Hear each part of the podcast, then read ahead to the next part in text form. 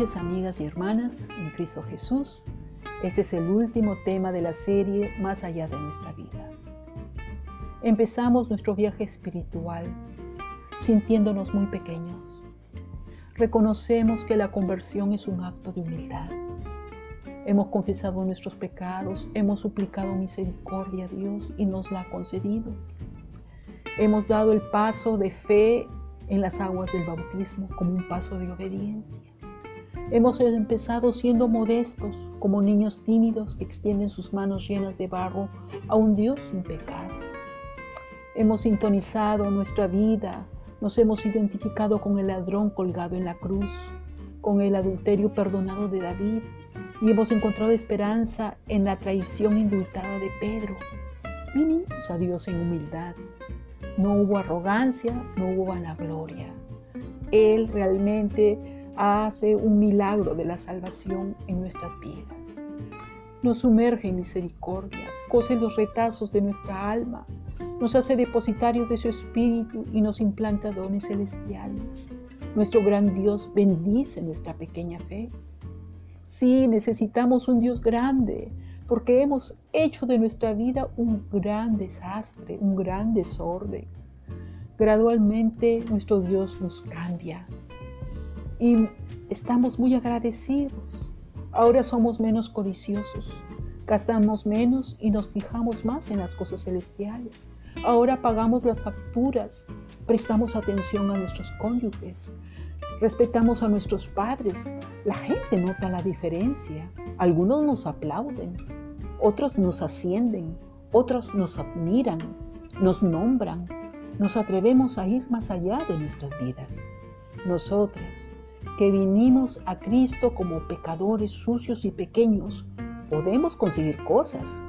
Construimos orfanatos, dirigimos empresas, ayudamos a los confusos a salir de la depresión y hasta algunos enfermos son sanados. Incluso escribimos libros. Ya no nos sentimos pequeños.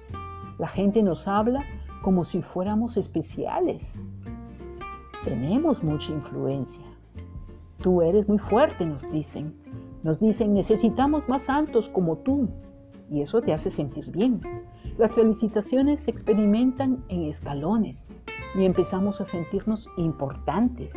Ya estás a cargo de un ministerio, ya eres maestra, ya eres una autoridad. Nos despojamos de nuestra pequeña humildad y olvidamos quién nos ha traído hasta aquí.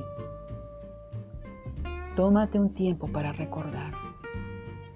Primera de Corintios 1:26 dice, recuerden lo que eran cuando Dios los eligió. Recuerda quién te sostuvo en el principio. Recuerda quién te sostiene hoy. ¿Qué estábamos dando que Él no diera antes que nosotros? ¿Qué verdad estamos enseñando que Él no enseñara antes? Primero, tú amas, pero ¿quién te amó primero? Tú sirves, pero ¿quién hizo el mayor servicio? ¿Qué estamos haciendo para Dios que Él no podría hacer solo? Es muy amable de su parte usarnos y es sabio que nosotros lo grabemos en lo más profundo de nuestro corazón. ¿Qué tenéis que Dios no nos haya dado? Y si lo tenéis, os lo ha dado Dios. ¿Por qué os jactáis como si lo habríamos conseguido con nuestro propio esfuerzo? Primera de Corintios 4:7. Rosa, María Elena, Susana, amiga, escribe tu nombre. Pidamos juntas a Dios poder tener una visión mayor de quién es Él para que podamos tener más motivos para gozar cada día de su sublime gracia. Elvira, Elba, Estivana, amiga, escribe tu nombre.